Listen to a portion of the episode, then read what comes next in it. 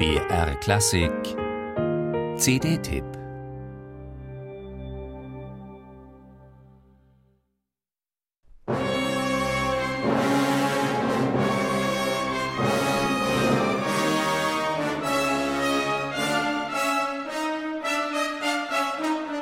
Da war das Londoner Publikum not amused, als ihm 1935 Sir Adrian Boult die ersten Töne der neuen Symphonie von Ralph Vaughan Williams vorsetzte.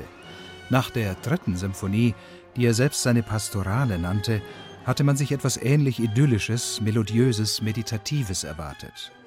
Wo war die Schönheit in der vierten Symphonie geblieben? Aber die Zeiten waren eben Mitte der 30er Jahre in Europa eher unschön, ja unheilvoll. Vaughan Williams selbst äußerte sich sibyllinisch zu seiner vierten.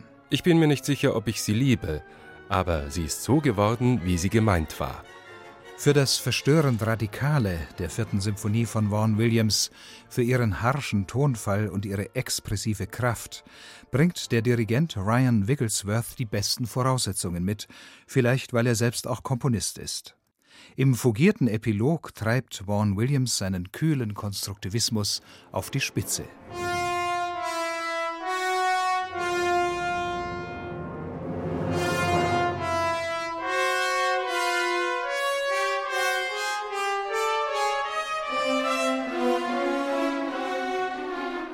Das famose London Philharmonic Orchestra ist hörbar mit dieser Spielart der britischen Spätromantik vertraut. Gekonnt und lustvoll reizen die Musiker die kühnen Instrumentalkombinationen und rhythmischen Finessen von Vaughan Williams aus.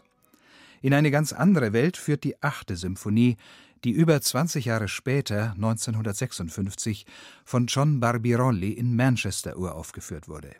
Es ist die kürzeste der neun Symphonien von Vaughan Williams und vom ersten Ton an schafft die achte durch den Einsatz des Vibraphons eine geheimnisvolle Atmosphäre, die sofort bezaubert.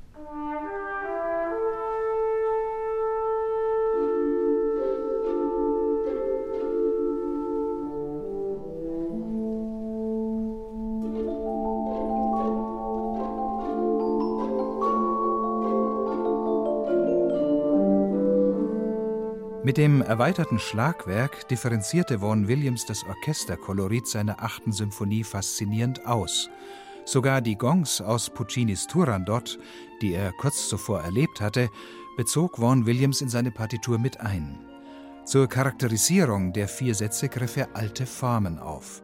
Eine einleitende Fantasia und eine finale Toccata rahmen ein Scherzo alla Marcia nur für Bläser und eine weit gespannte Cavatina in modaler Harmonik ein, die den Streichern vorbehalten ist.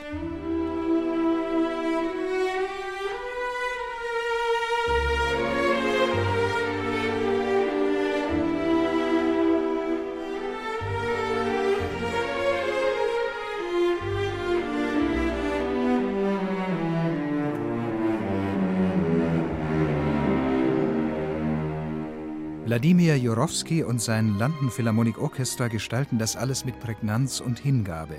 Die Streicher blühen warm auf, die Bläser tanzen keck. Die Musiker scheuen bei Vaughan Williams weder feierliches Pathos noch sanfte Melancholie.